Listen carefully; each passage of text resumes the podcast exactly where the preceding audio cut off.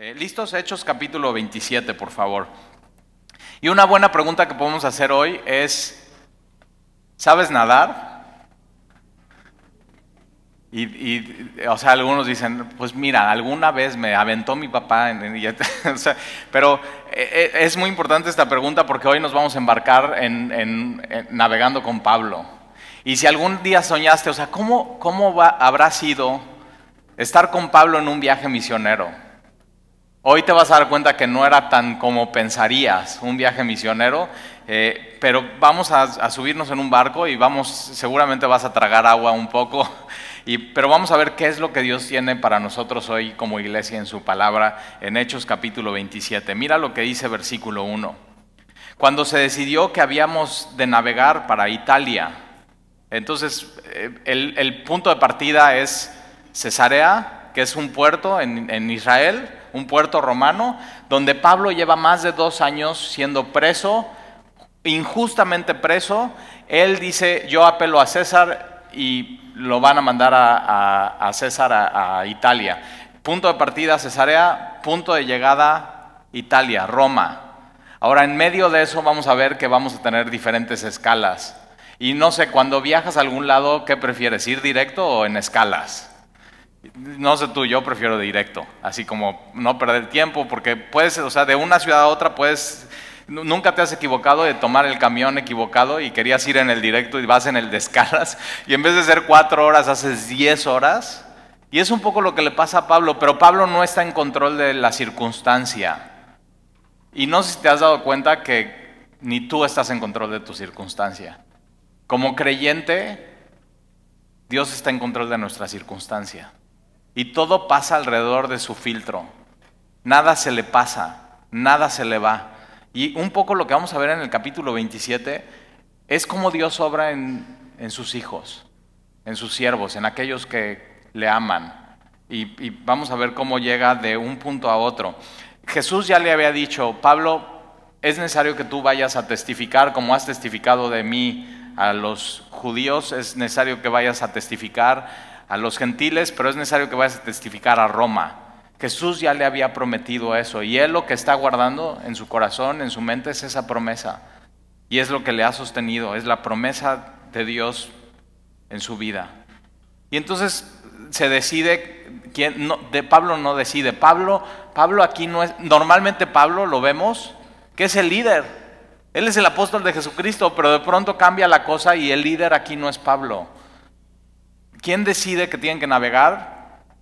Pues por supuesto los romanos.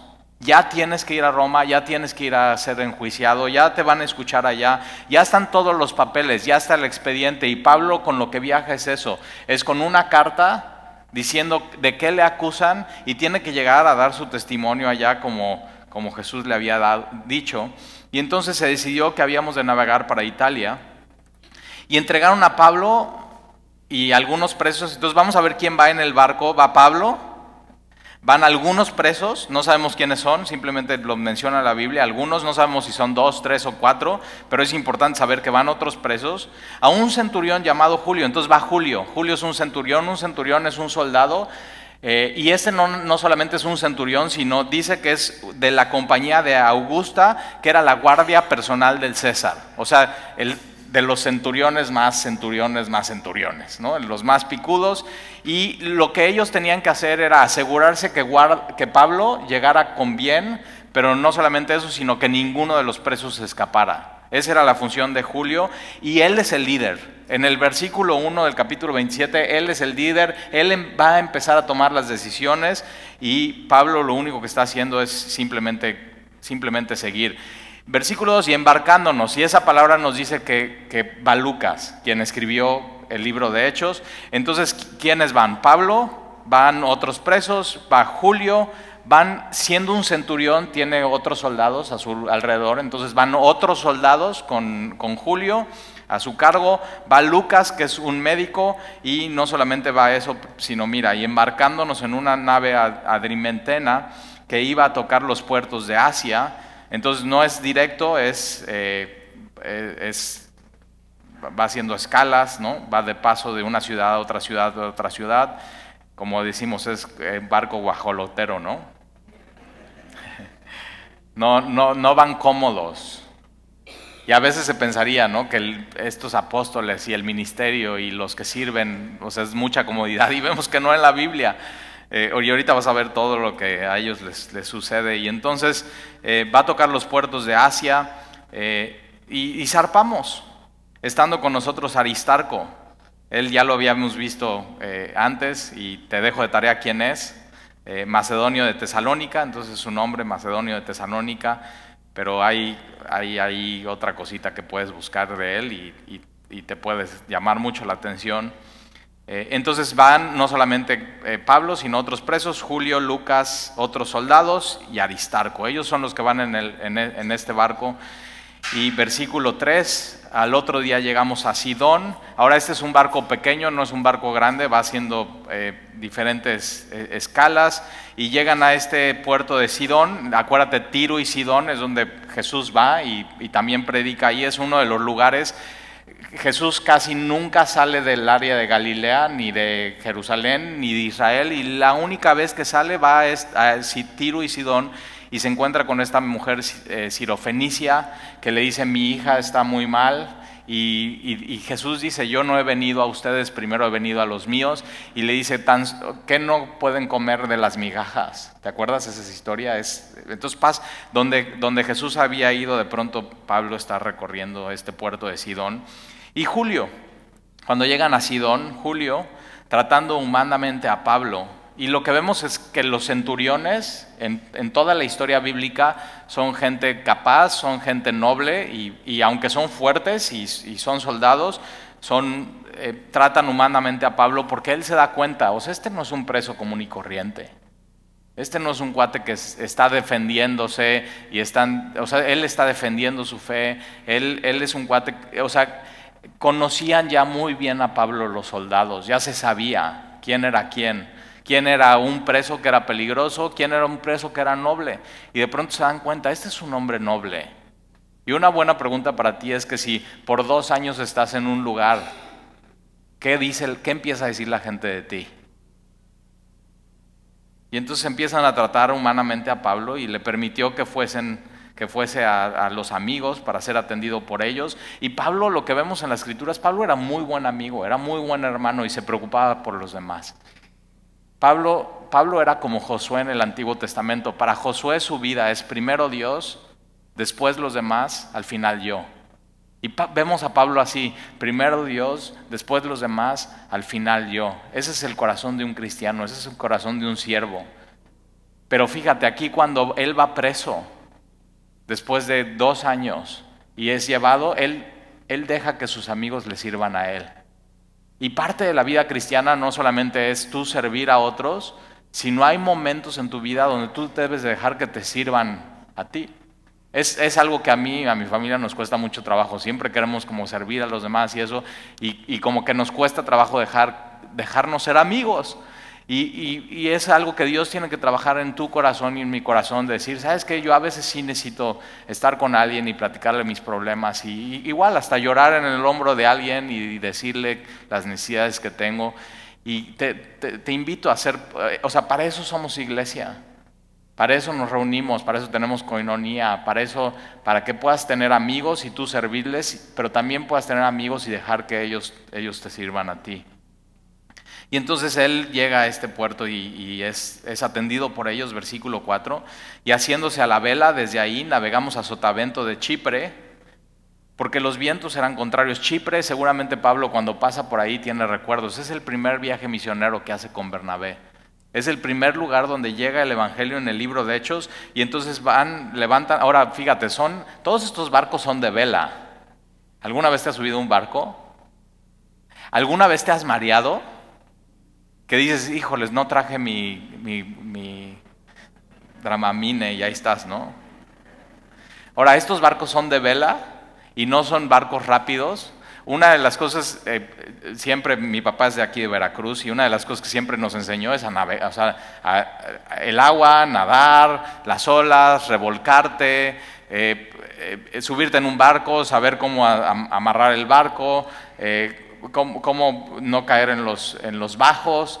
eh, pero todo eso nos, a mí me tocó pues ya en un barco de motor, pero todo esto tienes que pensar, es, es vela. ¿Y algún día vez te has subido en un barco de vela, en un velero, por ejemplo? Mi papá un día se le ocurrió rentar un velero en Acapulco. Y así era como su plan de sus sueños, o sea, ir con su familia y rentar un velero en Acapulco. Y ya vamos saliendo del, puerto de la marina, levanta la vela el capitán, muchas olas, muy lento el barco y entre más lento y más olas, más te mareas. O sea, su viaje de los sueños, los sueños, para mí, por ejemplo, a mí me gusta ir rápido, ¿no? Motor y que se oiga el motor. Mi papá no, que no se oiga nada. Pero de pronto lo que se oía eran las vomitadas. o, sea, simplemente ya no podíamos. Y si alguna vez has estado en un barco y te ha agarrado el mareo, o sea, hay, hay gente que conozco de la iglesia que no se puede subir a un, a un barco. Es más, no puede ver la pintura de un barco porque se marea. simplemente al ver las olas ya se está mareando y mí un drama mine. Pero una de las cosas que nos pasó es a mi hijo, eh, el, chiquito ya ni a mí, odiamos, o sea, nos invitan y no, simplemente no vamos. Y ahí estamos, vomite y vomite y ya para simplemente media hora y lento, y el sol, y las olas, y lento, y el sol, y no sabemos, o sea, no ves para dónde vas a ir, y cuánto tiempo falta para llegar. No, pues apenas vamos. Imagínate, fíjate cómo terminamos. Y eso fue horas de navegación. Esto estamos hablando de, días. Días en navegación. Y entonces ya no podíamos más y vimos esta isla eh, en, Acapulco, enfrente del puerto. ¿Caleta o Caletilla o cómo se llama? Eh, bueno. Y entonces veo y le digo a mi papá, ¿sabes qué? Ya vamos hacia esa isla, yo ya me bajo. O sea, no me importa cómo va a regresar, pero una de las cosas que te pasa cuando te mareas mucho es que ya no te importa nada, ya lo único que te quieres hacer es bajarte del, barco. No puedes controlar tu mente, no puedes controlar tu, tu, corazón, te empieza a palpitar, empiezas a sudar frío, no puedes dejar de vomitar y ya, entonces eh, Jan y yo éramos los peor que estábamos y le digo, Jan, ya nos echamos al agua y nadamos. Y ahí vamos, y que ya cuando vamos cerquita, digo, paren el barco, nos echamos ya ni nadamos y ya no queríamos regresar. Al... De regreso le dijimos, ¿puedes prender el motor? Entonces ya, prendió el motor y nos fuimos. Pero tienes que saber, esto es lo que estaba pasando ahí. O sea, eh, y, y navegan a Chipre, versículo 4, porque los vientos eran contrarios. Ahora imagínate, ir con viento contrario, o sea, nunca te ha pasado en tu vida que quieres ir de, o sea, quieres lograr algo y simplemente todo es contrario. O sea, simplemente no, no avanzas. Y cuando el viento es contrario, no es que no, o sea, retrocedes. Y lo que tiene que ir haciendo el barco es un zigzag, así. Y pareciera que no avanza, pareciera que no avanza, pareciera que no avanza. Y, a veces Dios permite eso en nuestras vidas, vientos contrarios. Pareciera que no avanzas, pareciera que no avanzas, pero mira, todo tiene, todo esto, eh, y dices, Talí, ¿para qué tanto choro de navegación? todo tiene un propósito hoy. O sea, vas, eh, llegando al pasaje va a quedar muy claro y lo vas a poder aplicar y plasmar en tu vida. Versículo 5, habiendo atravesado el mar frente a Sicilia y Panfilia, arribaron, arribamos a Mira, ciudad de Licia, y hallando ahí el centurión una nave, o sea, el centurión también está, o sea, ¿qué onda? ya no avanzamos y este está guajolotero, este barco, y necesitamos una nave más grande. Y el centurión de pronto pues se le empiezan a aprender las ideas y dice, esta es una gran idea. Y, eh, una nave alejandrina que zarpaba para Italia y nos embarcó en, e, fíjate, nos embarcó en ella. Ellos no pueden tomar una decisión. Ellos son embarcados en esa y no hay opción. Y a veces en tu vida no hay opciones, o sea, simplemente esto es lo que hay, esto es lo que toca, esto es este es, ahí te tienes que embarcar. No puedes tomar tú la decisión, eh, no, no, está tomando Pablo las decisiones, y menos los otros presos, y menos Lucas, menos los, los otros soldados, ellos están ahí para atacar órdenes, y menos Aristarco. Y entonces nos se embarcan en esta, estas naves son unas naves grandes que traían trigo y normalmente de, estos puertos iban a Italia y, es para ganar dinero, mucho Entre más trigo lleve tu barco, más ganas dinero. Entre más viajes hagas, más ganas dinero. Y entonces e, eso es lo que, ahí se embarcan, porque mucha gente lee de eso y, piensa, una gran nave alejada, ah, como un Royal Pacific, ¿no? O Royal Caribbean. Y dices, no, no, o sea, estos van así y, mira lo que pasa en, e, en esta nave, se pone mucho más interesante la cosa. Versículo 7, navegando muchos días despacio ¿Nunca te ha pasado así que, o sea, parece que nada más no, o sea, no?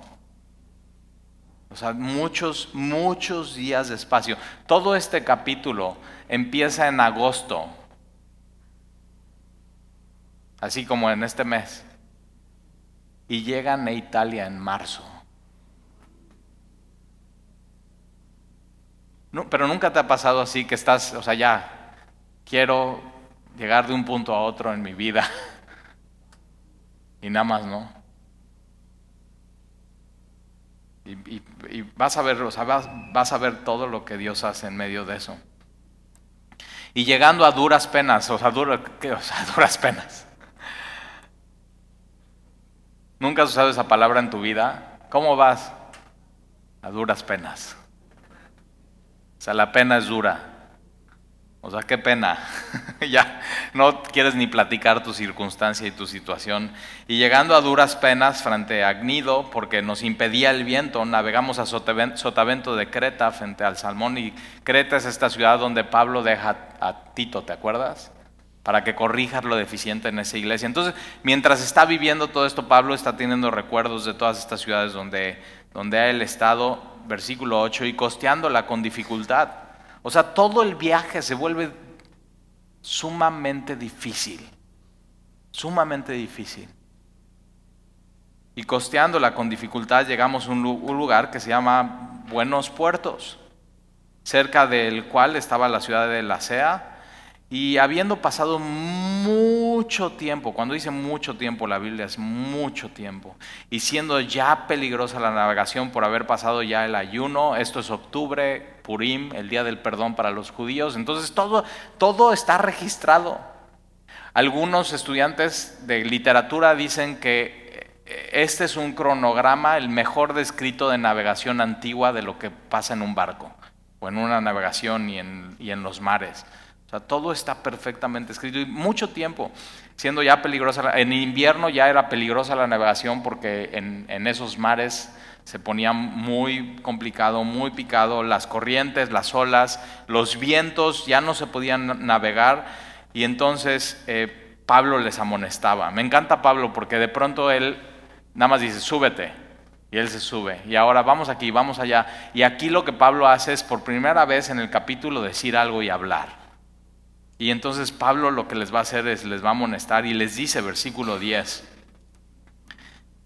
diciéndoles, varones, veo que la navegación va a ser con perjuicio y mucha pérdida.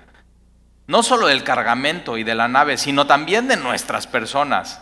Por eso cuando dicen, no, un cristiano nunca tiene que ser pesimista. Y yo digo, ve. O sea, ve lo que está diciendo Pablo.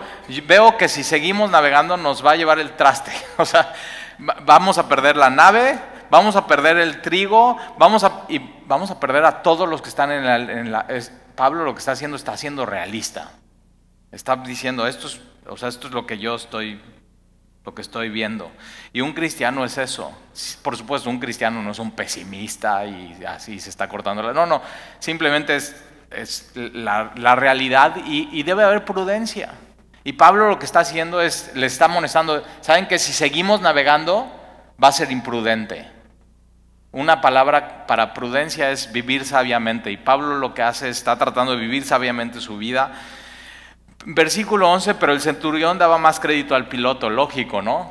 A ver, Pablo, ¿a quién le hago caso? ¿A un rabí o al capitán del barco? No, pues creo que el capitán del barco sabe más. Pero le da más crédito al piloto y al patrón de la nave. ¿Y tú qué crees que quiere el patrón de la nave? O sea, pues ya llegar, descargar el trigo y cobrar. ¿Qué es lo que Pablo le decía? Versículo 12. Y siendo incómodo el puerto para invernar, la mayoría acordó zarpar.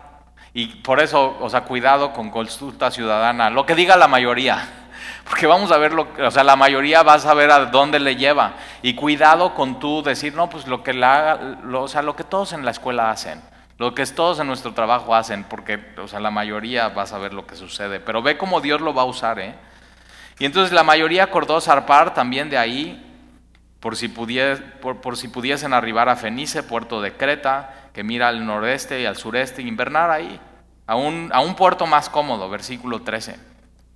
Y entonces están pensando, están ahí en el puerto, todo, la mayoría dice que sí, y soplando una brisa del sur. Y aquí conoces un poco, ¿no? Los nortes del sur, los nortes del norte. Los norte, el norte del sur es una brisa muy ligera, calurosa, y, ellos cuando el capitán y el piloto y el centurión y todos, cuando están sintiendo esa brisa, como que dicen, ah, esta es la señal, tenemos que seguir navegando. Cuidado con vivir tu vida así. O sea, de que, ah, es una emoción, un sentimiento, un viento y decir, ah, esto es la señal, vamos a seguir navegando porque mira lo que sucede. Y soplando una brisa del sur, pareciéndoles, o sea, de pronto si dudaban, ah, mira ya, esta es la señal, pareciéndoles que ya había, lo, eh, ya tenían lo que deseaban, levantaron el ancla e iban costeando Creta. Pero no mucho después, dio contra la nave un viento huracanado llamado Euroclidón. O sea, con ese nombre no es una buena noticia. O sea, el Euroclidón, ¿te imaginas? Y, mira lo que dice la Biblia, dio contra, o sea, esta tormenta estaba destinada para dar con esta nave en específico. Y Dios va a usar esta tormenta. Dios usa las tormentas en nuestra vida para hacer su propósito específico. Y, vas a ver cuál es este propósito. Y entonces, Euroclidón. ¿Alguna vez has tenido un Euroclidón en tu vida? Versículo 15. Y siendo arrebatada la nave, esto es una nave grande, siendo arrebatada y no pudiendo poner pro al viento, nos abandonamos a él y nos dejamos ya. Es algo incontrolable. ¿Alguna vez has tenido así algo que nada más dices, esto, está totalmente fuera de mi control? No puedo hacer absolutamente nada por esto. Y, fíjate, los expertos, ¿no? El que había dicho, no, no, no, sí, sigamos navegando. El piloto, el dueño de la nave, el centurión de pronto se vuelven inexpertos y ya no pueden hacer nada. Nada que hacer. Y nos dejamos llevar. Versículo 16, y habiendo corrido a Sotavento de una pequeña isla llamada Clauda, con dificultad pudimos recoger el esquife. Dice, Talí, ¿qué es eso? ¿El esquite? No. Es para ti, para mí, eh, moderno, en, un, barco traía, y si viste los, este, los veleros que venían de Centro y Sudamérica, en la parte de atrás traen un barco pequeño, es un dinghy o un... Eso es. Entonces lo que ellos tienen que hacer, el, eh, el, el dinghy o este barco pequeño, el esquife, está golpeando por todos lados el barco y lo que tienen que hacer es subirlo para que no golpee el barco. Pero era, era también su manera de poder, de pronto, cuando, si el barco se hundía, podían ser, ser salvados en, esta, en, este, en dinghy. Entonces ellos recogen el esquife, versículo 17, y una vez subido a bordo, usaron de refuerzos para ceñir la nave. Las naves eran de madera, entonces tenían que poner eh, eh, cuerdas para que apretaran la nave, como vestir la nave de cuerdas, y teniendo temor de dar en citre, arriaron las velas y quedaron a la deriva. Entonces hasta ahorita las velas van arriba y de pronto tienen que decir, ¿saben qué? Bajen las velas y vamos a la deriva. Entonces bajan las, velas, ya no hay, ya no hay, o sea, no hay nada que les ayude. Nada de la tecnología del barco, nada les ha servido, nada les va a servir. Están en una situación incontrolable. Versículo 18 pero siendo combatidos por una furiosa tempestad, al siguiente día empezaron a lijar, esto es tirar cosas, O sea, que la nave sea más ligera para que no se hunda. Y de pronto, cuando estás en una situación así incontrolable, o sea, fuera de control, un euroclidón en tu vida, y de pronto todo lo que sabías y todo lo que eras experto, nada te sirve. De pronto así dices, o sea, daría lo que sea por salir de esta situación. Daría lo que sea. Y eso que de pronto eh, te estaba causando peso en tu vida o una carga, de pronto daría esto, o sea, esto lo daría. Y lo empiezas a echar al mar. Y, mira, con tal, de que, con tal de que salgamos de esta, esto también, y lo echas al mar. Y con tal de que salgamos de esta, ya es esto. Y empiezas a echar cosas así, dices, con tal de que salga de esto. Y eso es lo que empiezan a hacer, con tal de que salgamos de esto ya, esto no es tan importante ya. Y de pronto en medio de estas tormentas, Dios te muestra que realmente no eres un experto en la vida. Dios te muestra que realmente lo que atesorabas, de pronto serías capaz de echarlo al mar y que, se pierda con tal de que salgas de esa tormenta. Y Dios en medio de eso empieza a, poner en ti una visión, no del hoy y del ahora, sino una visión eterna. Realmente qué es lo que importa en tu vida. Dios usa esas tormentas y al tercer día, fíjate, tres días. Yo así con media hora ya, bájenme del velero. Aquí tres días. O sea, tres días. Y espérate, no es lo mismo estar en una tormenta navegando en el día donde ves, o sea, ver las olas, y ahí viene esta, y, y ahí viene esta, y, y ahí viene esta, que de noche. Y dices, ya quiero que amanezca. Y eso es, eso es lo que Dios permite que pase en el barco del apóstol Pablo. Y a veces Dios permite que pase en tu barco, en tu vida. Y Dios te enseña grandes cosas en medio de eso. ¿Y sabes qué? No. O sea, yo me imagino a, a Pablo con Aristarco, que son cristianos, con Lucas. Y Lucas volteando a ver a Pablo como, Pablo, ¿qué onda? Tú eres el apóstol. O sea, ¿qué va a pasar? Pues ora, ora. Y no sé, Pablo diciendo, pues ¿qué crees que no estoy orando? Pero a veces Dios, aunque oremos, Señor, sácame de este euroclidón. A veces su voluntad es pasar por ese euroclidón.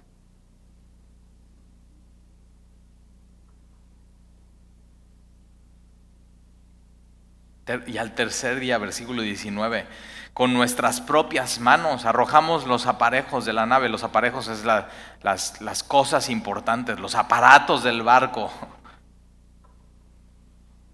Todo, todo valor se pierde. Y de pronto todo se pone en una perspectiva, en una tormenta así. Versículo 20. Y no apareciendo ni sol ni estrella por muchos días. O sea, después de tres días se pone peor la cosa y no hay sol y no hay estrellas. Ahora, esto complica más la cosa porque en esos tiempos no había Google Maps ni GPS ni o sea, no había nada de eso y los barcos se guiaban por el sol y las estrellas. En el día por el sol donde estaba, en la noche por las estrellas. Y entonces así sabían, vamos por aquí. Ellos no tienen ni la menor idea de dónde están en el mar. No tienen ni la menor idea. Y de pronto en una tormenta así, si tú amas la tecnología, te das cuenta, ni Siri me puede ayudar.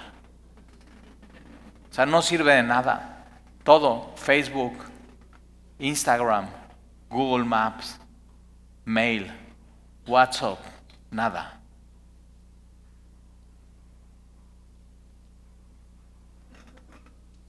Y acosados por una tempestad no pequeña. Y, mira esto, y si subrayas tu Biblia, esto hay que subrayar ya habíamos perdido toda esperanza de salvarnos. Y esto incluye al apóstol Pablo. O sea, ya habíamos, no dice, y nosotros ya habíamos perdido la esperanza, pero Pablo seguía muy confiado y muy motivado. El apóstol Pablo de pronto es vaciado por completo de la esperanza. Y tenemos un dicho los mexicanos, la esperanza muere al Y a veces Dios nos pone en situaciones donde hasta de eso nos vacía por completo. Nunca has estado en una situación así que dices, no, o sea, ya, ya. ya. Y habían perdido toda la esperanza, toda, todos. ¿Sabes cuántas personas van en este barco? 276. Quiere decir que todos los 276 dijeron, ya, es, es, es nuestros últimos días aquí, ya no hay esperanza. O sea, ya valió, ya. No hay nada, no hay absolutamente nada que hacer en esta situación. Y a veces Dios nos pone en esas situaciones donde no hay absolutamente nada, o sea, nada que hacer. Y entonces el piloto ya dice, no, ya, ya. El dueño del barco, ya. El centurión, ya. Los otros soldados, ya, no hay nada que hacer. Lucas, el doctor, nada que, nada. Y el apóstol Pablo, no hay nada que hacer. Nada. ¿Tú crees que no? Él ya estuvo orando y pidiendo a Dios y cantando alabanzas y compartiendo el Evangelio con todos, totalmente vacíos. E, es más, ni el motivador más cañón en este momento tiene esperanza. O sea, Daniel Javid, inquebrantable, está quebrado en este momento. Y a veces Dios así deja, o sea, Dios ama el quebranto de espíritu. Dios ama eso. Y a veces permite esas tormentas para que seas un hombre humilde, que todo, o sea, todo eso que pensabas saber no te sirva de nada, que todos tus recursos, incluyendo tu tecnología, no sirva de nada, que todo tu dinero no sirva de nada, que nada, nada, nada sirva de nada. Tu valor por la familia, no, somos una familia no sirve de nada. Tus grandes amigos no sirve de nada. Y a veces Dios te pone en una situación así para que quebrantes por fin tu espíritu, te humilles delante de Él. Eso no rechaza el Señor, nunca. Eso no rechaza el Señor. Es una obra fina. O sea, esta tormenta, todo lo que está pasando. ¿Has molido alguna vez café? Y hay estos molinos personales, ¿no? Muy nice de madera. Y entonces metes poquitos granos de café y estás haciendo eso. Poco a poco. Y los granitos se van. Y de pronto así lo abres. Eso es lo que está haciendo Dios en la vida de ellos. Y a veces en nuestras vidas. Dios nos toma, nos pone en su molino y está... Y a veces está más despacio.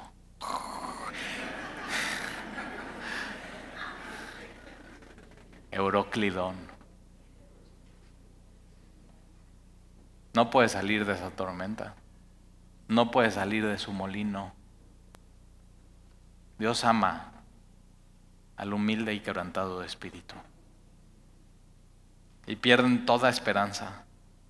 Versículo 21, entonces Pablo, y me encanta porque hasta este momento Pablo no es el líder, y cuando pierden toda la esperanza, Pablo se vuelve el líder.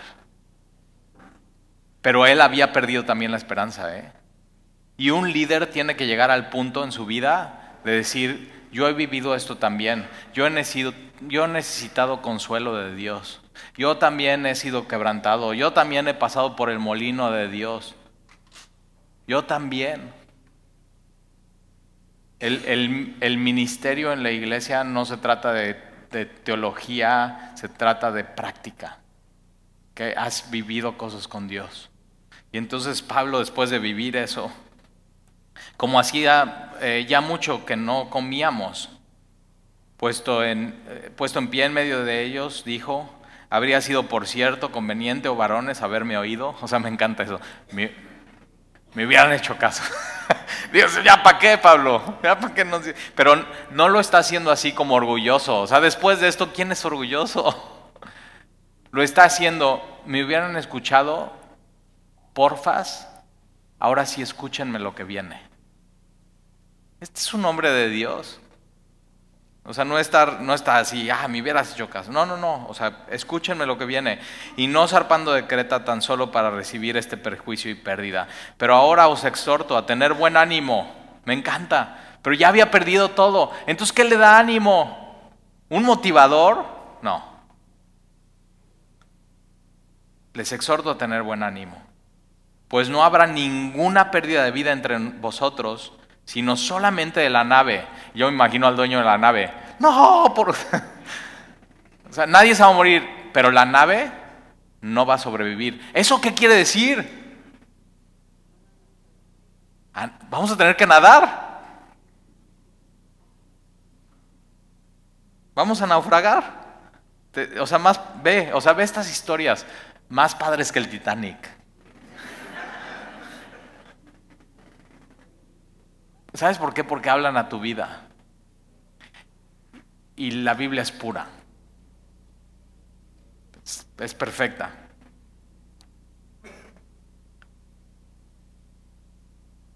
o sea, la nave.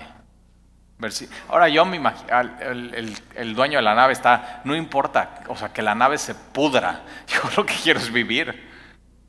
Y a veces Dios nos lleva a eso, ya, no importa que mi negocio, o sea, no importa que, no importa, no importa, no importa. Yo lo que quiero es esperanza. Y esa esperanza que viene solamente de Dios. No es una esperanza que un motivador puede dar. Es una esperanza que solamente viene de Dios. eso es lo que necesita nuestro país. Versículo 23, porque esta noche, después de haber perdido toda la esperanza, Pablo, no han, ahora te voy a decir, no han comido. Ahora, ¿por qué no han comido? Porque toda la panza revuelta, han perdido toda la esperanza, están totalmente tristes, están decaídos, ¿no? Y sabes, cuando te pasa eso, lo último que quieres es probar un bocado. ¿Ya? Porque esta noche ha estado conmigo, mira, el ángel de Dios. Mira esta frase, de quién soy. Cuando Dios te mete una tormenta así, Ahí tú tienes que decidir de quién eres. Y tienes que llegar a la conclusión, Señor, ya, he echado todo al mar. He perdido toda la esperanza. Lo único que me queda, Señor, eres tú. Soy tuyo. Haz conmigo lo que quieras.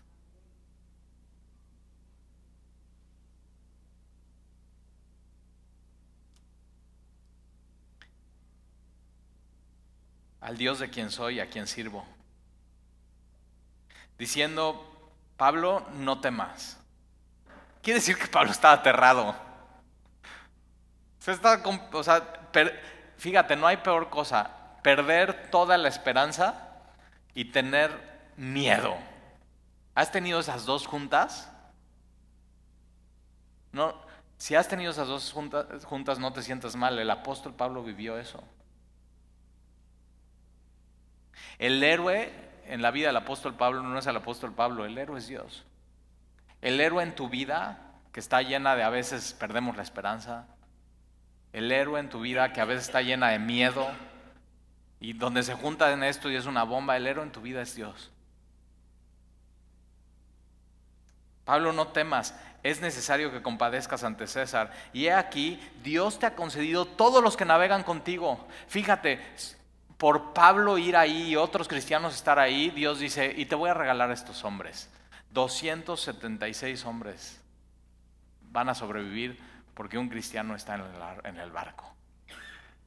No quiero ni pensar qué pasaría si Dios nos quita de nuestras empresas, de nuestras universidades, de nuestros amigos, de nuestras familias. Dice Citali, Sería la gran tribulación, exacto. Cuando Dios nos arrebate y nos quite como iglesia, viene la gran tribulación. Eso es. Y Dios le concede. Versículo 25, por tanto, oh varones, tened buen ánimo, porque yo confío en Dios, subraya eso, yo confío en, en medio de Euroclidón, yo confío en Dios. Y a veces, o sea, tienes que llegar a esa conclusión, yo confío en Dios, que será así como me ha dicho, su palabra. No un viento, no una experiencia, su palabra. Como Él ha dicho, Él lo va a cumplir. Y con todo eso es necesario que demos en alguna isla. Versículo 26 es el propósito de esta tormenta. Dar en alguna isla. Pablo no sabe aún, pero van a ir a dar en una isla. Y ese es en el, el capítulo 28. Esta isla se llama Malta y Dios tiene un propósito para llevar a Pablo y a estos cristianos y estos hombres ahí. Y a veces tú no irías a algún lugar. A veces tú no estarías enfrente de una persona. A veces tú no vivirías una experiencia si no es por las tormentas en tu vida. Y tienes que confiar. Dios a veces usa eso para llegar a lugares, a personas, a mostrarte cosas que nunca verías si no es por el oroclidón. Nunca verías. Entonces abre bien tus ojos. Estate bien atento. Versículo, fíjate, el propósito de la tormenta entonces es Dios. Es Dios mismo. Es hacer su voluntad en tu vida. ¿Por qué me está pasando esto a mí? Euroclidón. La respuesta es Dios. Cuando no sepas por qué, la respuesta es Dios. Él es la respuesta. Versículo 27. Venida la decimocuarta noche, decimocuarta. 14. 14 noches en medio de esta tormenta y siendo llevadas, llevado a través del mar Adriático. A la medianoche los marineros sospechaban que estaban cerca de la tierra y echando la sonda, la sonda es una cuerda con un plomo y entonces ahí pueden medir cuánto hay de distancia del, mar al, piso. Hallaron 20 brasas y pasando un poco más adelante volvieron a echar la sonda y hallaron 15 y si pasan más adelante, ¿qué crees que pase? ¿10? ¿5? Y chocamos.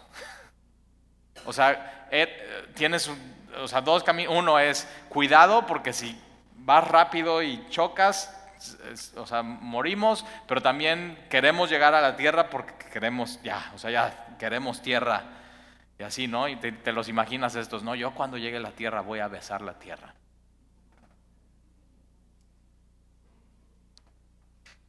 Y mira lo que sucede, 15 basas, versículo 20. Y temiendo dar en los escollos, ahí está, no querían dar en el bajo y en las rocas, en los corales, echaron cuatro anclas por la popa, la popa es la parte trasera, entonces dicen, a ver, anclas, cuatro, cuatro, para que o sea, se trate de frenar y no lleguen con tanto impulso a la playa, y ansiaban, fíjate esta frase, ansiaban que se hiciese de día, era de noche. Nunca has estado en una situación así que digo, o sea, nada más no puedes dormir por la Euroclidón, no, no puedes dormir y dices, ya que se haga de día, ya que salga el sol, ya que se termine esta noche. Versículo 30. Entonces los marineros procuraron huir de la nave y dices, ¿qué onda marineros? ¿No que los marineros y el capitán se van hasta el final? No que muy... Entonces procuran huir de la nave y echando el esquife, ahí está el esquife que habían subido, el dinghy, al mar, aparentaban como que querían largar las anclas de estos cuates, ¿no? Como que querían largar las anclas de la, de la proa, pero Pablo se da cuenta y dijo al centurión y a los soldados, si estos no permanecen en la nave, vosotros no podéis salvaros. Versículo 32. Entonces los soldados cortaron las amarras del esquife y lo dejaron perderse. Y yo digo, ah, ahora sí oyen a Pablo. Y de pronto cuando tú y yo vamos en la vida y entra un euroclidón en nuestras familias, de pronto antes no te oían. Estos cristianos tan re locos. Y de pronto así, ¿puedes orar por nosotros? Y tienes que estar listo. Tienes que saber versículos de la Biblia. Tienes que tener tu Biblia a la mano y tienes que orar con ellos. Y o sea, mira lo que sucede y ve, Ve quién es el líder ahora en medio de Euroclidón. Y tus amigos, que ya no son tus, tan tus amigos y sabes quiénes son, que se la pasan así toda la semana de borrachos. Cuando es borrachera ya no te hablan, pero cuando en sus vidas venga Euroclidón, hola, ¿estás disponible esta semana? Y de pronto necesitan un consejo de alguien que sabe que estás viviendo su vida con Dios. Y tienes que estar listo y tienes que estar preparado. Y entonces mira lo que sucede. Le empiezan a hacer caso a Pablo. Versículo 32, entonces los soldados cortan las amarras del esquive y lo dejaron perderse. Y cuando comenzó a amanecer, Pablo exhortaba a todos que comiesen. diciendo, este es el decimocuarto día que veláis y permaneced en ayunas. No era, un no era ayuno religioso, sin comer nada. Por tanto, ruego que comáis por vuestra salud. Pues ni aún, fíjate esta frase, es lo que, dice, Jesús en el Sermón del Monte, pues ni aún un cabello de la cabeza de ninguno de vosotros perecerá. ¿Cómo puede decir esto Pablo con esa certeza? Porque Dios le dijo. Dios le dijo. Versículo 35, y habiendo dicho esto, tomó el pan y dio gracias a Dios en presencia, fíjate esta palabra, de todos. Entonces Pablo está, ánimo, vamos a comer, vamos a comer chicos, 276 personas, así como ahorita, así de este tamaño de auditorio. Dice, pero ¿qué les parece si antes de comer oramos? Y de pronto los 276 así inclinan su... Sí, Pablo. Y muy cristianos. ¡Qué oportunidad! ¿Te das cuenta? Y Dios usa, nada más tienes que estar bien atento. En medio de esto Pablo no es la víctima, en medio de esto Pablo está viendo, Señor, ¿qué quieres hacer en medio de esto? Está con los ojos bien, bien abiertos, está listo. Y entonces Pablo dio gracias a Dios en presencia de todos, de todos, y partiendo comenzó a comer, y entonces todos Teniendo ya mejor ánimo, comieron también.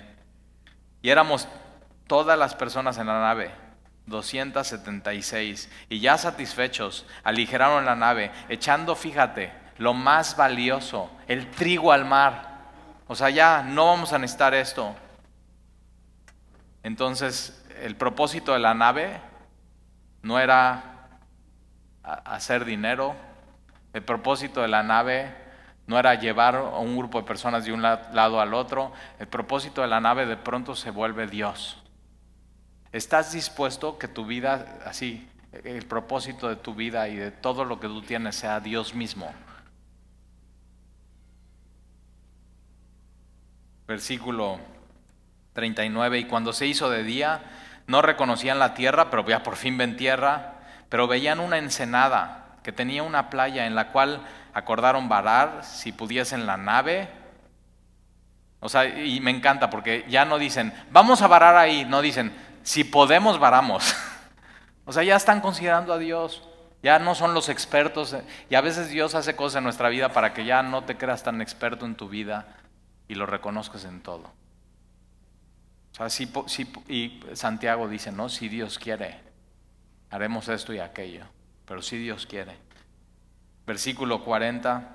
Cortando pues las anclas, las dejaron en el mar. ¿Te imaginas encontrar estas anclas en el mar? Cuatro anclas de esos tiempos de esta nave. Y largando también las amarras del timón e izando al viento la vela de proa, enfilaron hacia la playa pero dando en un lugar de dos aguas, hicieron encallar la nave, o sea, se pone más complicado, y la proa hincada quedó inmóvil, y la popa se abría con violencia del mar. O sea, el, barco entre dos aguas y una corriente se empieza a hundir y, y, la parte de atrás empieza a romper. Entonces los soldados acordaron matar a los presos. ¿Te acuerdas? Había unos soldados, no solamente venían en centurión, sino había unos soldados y dicen, ¿saben que los presos que vienen no sabemos cuántos es, hay que matarlos porque van a huir y si huyen, nos matan a nosotros. Esa era la tradición y la cultura en Roma. Y entonces mira lo que pasa, para que ninguno se, se, fugase nadando. Pero el centurión, queriendo salvar a Pablo, les impidió este intento. Y, y este centurión lo que dice es, en, en, este punto de la vida y como estamos, no importa la tradición y la cultura. Y a veces Dios permite euroclidones para que digas, mira, no importa las tradiciones que tenemos ni la cultura. Es, Dios. Es Dios. Y nos vacía de eso. Nos vacía de todo eso que nos estorba. Y quiere salvar a Pablo, les impidió este intento y mandó que los que pudiesen nadar se echasen los primeros. Por eso aprende a nadar. No, o sea, nunca sabes cuándo va a estar en medio de esto. Y entonces, ok, los que saben nadar al agua, a nadar. Y saliesen a tierra. Y los demás, o sea, los que no saben, a ver, levanta la mano si no sabes nada. No, no es cierto. Pero ve, y los que no saben nadar, Dios sabía quién sabía nadar y quién no sabía nadar en, el en esa nave. Los que no saben nadar parten tablas. Ahí está, surf en la Biblia.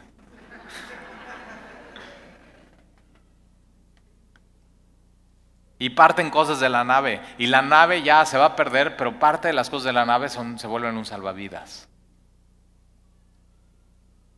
Y así aconteció que todos, y si subrayas tu Biblia eso, todos, todos se salvaron. Todos se salvaron saliendo a tierra. Y nada más vamos a leer el versículo 1 del capítulo 28. Estando ya a salvo, supimos que la isla se llamaba Malta. No, no sabían ni siquiera cómo se llamaba la isla, no sabían ni siquiera que existía, no tenían el propósito de ir ahí, pero Dios dice, Pablo, a Malta. Y cuando Dios dice algo, Dios lo lleva a su término. Y, tú y yo tenemos que confiar en Dios. A veces Dios usa euroclidones para cumplir su propósito en nuestras vidas y en la vida de los que nos rodean y en la vida de la gente que ni siquiera conocemos. Pero el propósito de Euroclidón es, Dios mismo. ¿Oramos? Señor, te damos gracias por tu palabra. Y gracias por cómo eh, tú nos enseñas en una historia, en una narración de hechos reales, con gente real, donde tú estás en control y eres completamente soberano. Y Señor, ayúdanos a tomar este capítulo y, aplicarlo a nuestras vidas, Señor, que tu Espíritu Santo nos enseñe cómo y que cuando vengan esas tormentas, esos vientos, esas dificultades, no solamente en nosotros, sino en los que nos rodean, recordemos que el propósito siempre es tú. Y que tú eres soberano y tú estás en control y tú estás en tu trono y tú no te equivocas y tú nos amas, Señor. Y te pedimos entonces que sigamos navegando sin temor, con esperanzas, sabiendo que tú vas con nosotros y te lo pedimos en el nombre de Jesús. Amén.